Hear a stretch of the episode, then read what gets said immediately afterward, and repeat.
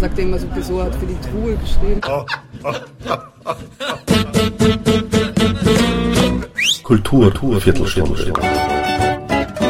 Die Podcast-Reihe von www.kulturwoche.at.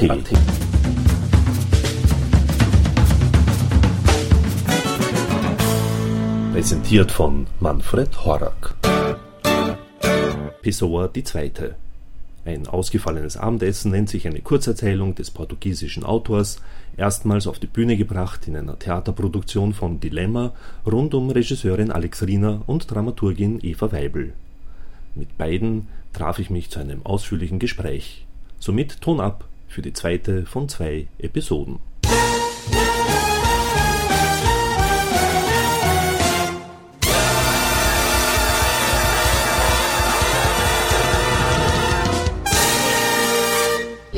Musik am Theater einfach grundsätzlich genauso ein gleichwertiges Element ist, wie ähm, sei es jetzt die Ausstattung, die Schauspieler, was auch immer. Ähm, und es wird einfach damit gearbeitet auf der Bühne, also in beiderlei Form. Und ist für uns eigentlich schon wichtig, um auch diesen Charakter der Gesellschaft einfach nur mal herauszuheben. Weil eh genauso wie das ja schon gesagt worden ist, ist es einfach so, es geht uns ja darum, irgendwie eine Gesellschaft auf die Bühne zu bringen, die eben ihre Durchfärbungen sozusagen hat und äh, wir uns jetzt nicht total irgendwie äh, festgehalten haben an der genauen Anzahl, die er vorgegeben hat, ähm, sondern es für uns ja eben einfach auch total wichtig war, was ist der Kern, der Kern der Geschichte, mh, den Kern der Geschichte natürlich auf die Bühne zu bringen, weil ansonsten müssten wir diese Erzählung gar nicht als Vorlage nehmen. Also es ist natürlich schon sehr wichtig, ähm, unseren Blick der Erzählung auch auf die Bühne zu bringen, aber natürlich nicht jetzt in allen literarisch erwähnten Details, die natürlich in einer Geschichte, in, einer, in einem geschriebenen Text extrem wichtig sind, aber wo es dann einfach andere Prioritäten auf der Bühne gibt. Thema, ähm, Grundthema der Geschichte oder der Erzählung, ähm, mit dieser Tötung auch von Menschen und dem Aufessen ist ein Thema, das in der Literatur ja seit Ewigkeiten vorkommt. Also wir haben das schon äh, beim Tantalus-Mythos, wo eben Tantalus ja auch ähm, die Götter zum Abendessen einladet und zwar mit einem sehr ähnlichen Duktus, also heraus, mit der Heraus, er stellt die Herausforderung nicht, aber einfach ähm, zu schauen, ob sie es rausfinden, dass sie Menschenfleisch essen. Wir haben das bei Shakespeare genauso mit Titus Andronicus.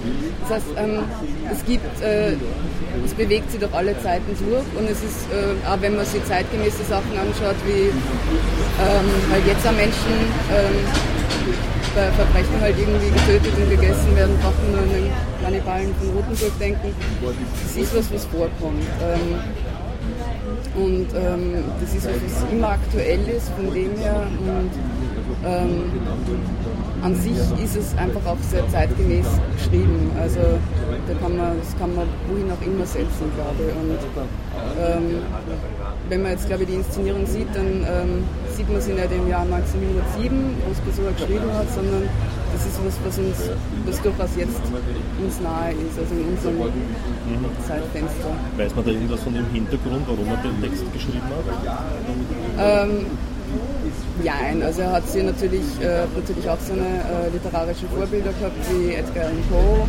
Kommt also, auch einmal vor, namentlich.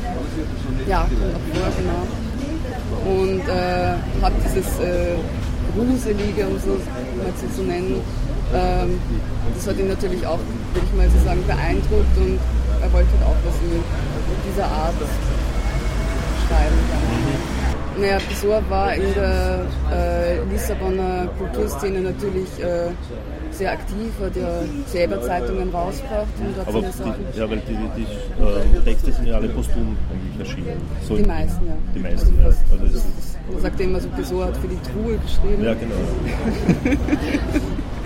Dass der man dann jahrzehntelang ausgraben konnte. Ähm, er selber hat seine, sein, sein Umfeld auch, glaube ich, zum großen Teil äh, durch seine Heteronyme aufgebaut. Also das ist auch da ganz, ganz spannend zu sehen, ähm, dass er das heteronyme Vorwörter für andere geschrieben haben, für Texte, die dann nicht veröffentlicht worden sind oder erst sehr viel später eben.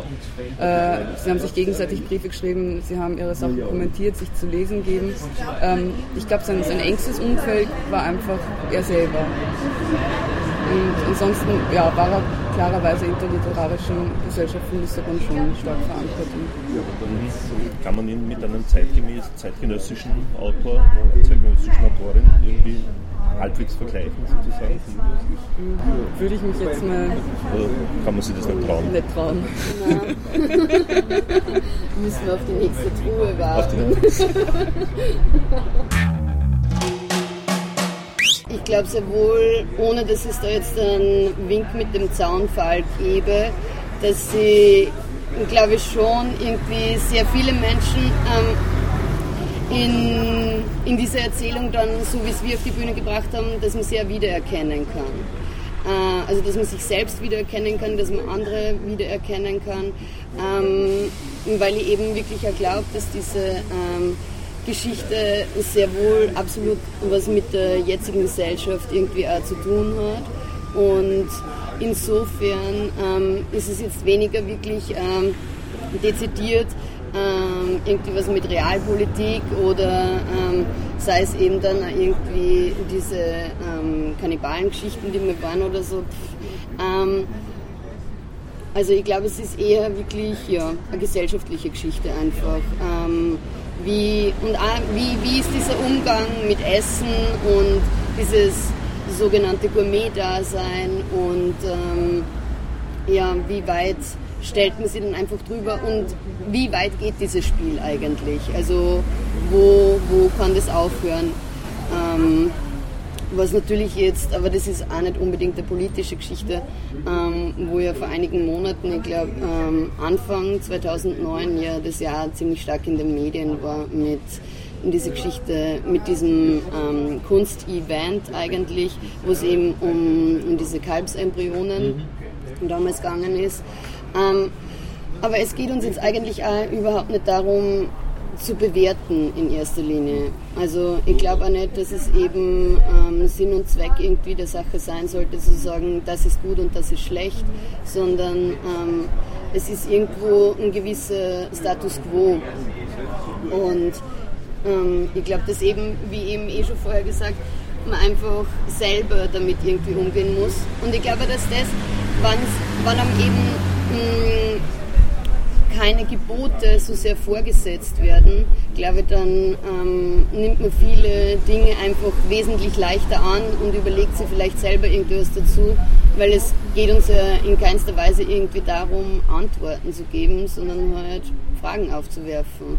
Grundsätzlich ähm, glaube ich eigentlich sehr wohl daran, dass ähm, der Mensch so ähm, irgendwie, sage ich mal, verantwortungsbewusstes Wesen auf der anderen Seite wieder ist, ähm, schon sehr wohl irgendwie selbst irgendwie sich Antworten dann heraussaugen zu können. Ähm, und da gibt es, ja, ich würde mal sagen, andere Dinge im Leben, wo eh schon wahnsinnig viele Antworten vorgegeben werden, ähm, sei es in Reglements und sonstigen Systemen, die aufgestellt werden, wo man, sage ich mal, durchschlittert oder mit denen man sich sowieso arrangieren muss. Und und darum glaube ich, ist es gerade im Theater wahnsinnig wichtig, irgendwie ähm, Dinge zu präsentieren, die jetzt aber nicht total äh, auf eine Antwort abzielen, sondern eben mh, mm, auf die Mündigkeit des Einzelnen abzielen. Natürlich, äh, jede, jeder klassische Text ähm, hat natürlich auch seine Zeitfärbung drinnen und ich glaube, genau darin liegt da irgendwie die Herausforderung, äh, zu schauen, wo ist sozusagen das Zeitlose und wo liegt das Zeitgefärbte. Und sozusagen das Zeitlose nie zu negieren, sondern das ganz stark rauszuheben und dann sich einfach zu überlegen, ähm, will man das Gesamte in, einer zeitlosen, äh, in einem zeitlosen Umfeld halten? Oder was natürlich genauso legitim wäre, äh, will es aus welchem Grund auch immer in ein bestimmtes Zeitfenster setzen, mm, was ja gerade bei Klassikern auch immer wieder passiert. Ähm, ich persönlich finde halt einfach nur, wann es irgendwie die Möglichkeit gibt, es in einer unter Anführungszeichen äh, Zeitlosigkeit zu halten, ähm, beziehungsweise auch irgendwie ins Heute zu bringen, dass es einfach einfacher ist, ähm, sich damit wirklich auseinanderzusetzen und nicht von vornherein irgendwie es eben in eine bestimmte Zeit zu schieben und zu sagen, das hat mit meinem Heute nichts mehr zu tun. Und ich glaube, genau das ist auch die Aufgabe des Theaters, Texte, die bis zu ja, 2000 Jahre alt sind, ähm, eben ins, ins, äh, ins Heute zu transkribieren, weil sie eben genau diese Essenz in sich tragen. Und ich eben finde, es wäre eigentlich sonst eher kleinlich äh, zu sagen, das sind so große Themen, aber die existieren heute nicht mehr, weil das stimmt ja nicht, sonst hätten sie es ja bis hierher gar nicht geschafft. Den Wien aufzuführen, ist ja in dem Sinne nicht kein großes Tagen für Menschen, ne? ähm, aber zum Beispiel, wie wäre es, das in Partischl zum Beispiel aufzuführen? Mm. Oder in der sogenannten Provinz jetzt? Mm. Ich glaube ganz ehrlich gesagt, dass grundsätzlich äh, das Wagnis eher nur darin liegen würde, dass natürlich äh, das Publikum mal in seiner Anzahl mal grundsätzlich kleiner wäre, ähm, was in der Natur der Sache liegt. Und natürlich ähm, jetzt mal grundsätzlich wahrscheinlich auch das Interesse, und ich glaube, da geht es dann gar nicht so sehr darum, welches Stück, sondern überhaupt am Theater. Es geht halt nun mal nicht jeder Mensch ins Theater, was wahrscheinlich auch gut ist, weil es können nicht alle Leute genau das Gleiche machen. Ähm, und ich glaube aber trotzdem, dass spezielle Texte oder überhaupt in der Kunst, es ist ja jetzt irgendwie nicht nur aufs Theater oder auf die Literatur beschränkt, sondern auch in der bildenden Kunst, ähm, es äh, zieht halt nun mal äh, verschiedenste unterschiedliche Leute irgendwie an, aber natürlich ist es trotzdem nur ein gewisser Prozentsatz der Gesamtbevölkerung. Und insofern glaube ich aber trotzdem, dass dieses Stück genauso in, ja, außerhalb von Wien irgendwie mh, mm, bestehen könnte, weil es jetzt nicht unbedingt was damit zu tun hat, ähm, dass sie ein Städter sein muss. Also ich glaube, es ist eigentlich äh, ganz egal, wo ich sozusagen lebe, es muss mir ein grundsätzliches Interesse irgendwie ähm, am Theater bestehen. Aber ich glaube nicht, dass es irgendwie, ähm, ich sage jetzt mal, spezielle Probleme anspricht, die ich nur habe, wenn ich mich in einer urbanen Umgebung bewege, sondern dass es eigentlich was ist, was grundsätzlich äh, in jedem Menschen verankert ist. Und da ganz abgesehen davon, wo ich lebe. Thank you and good night.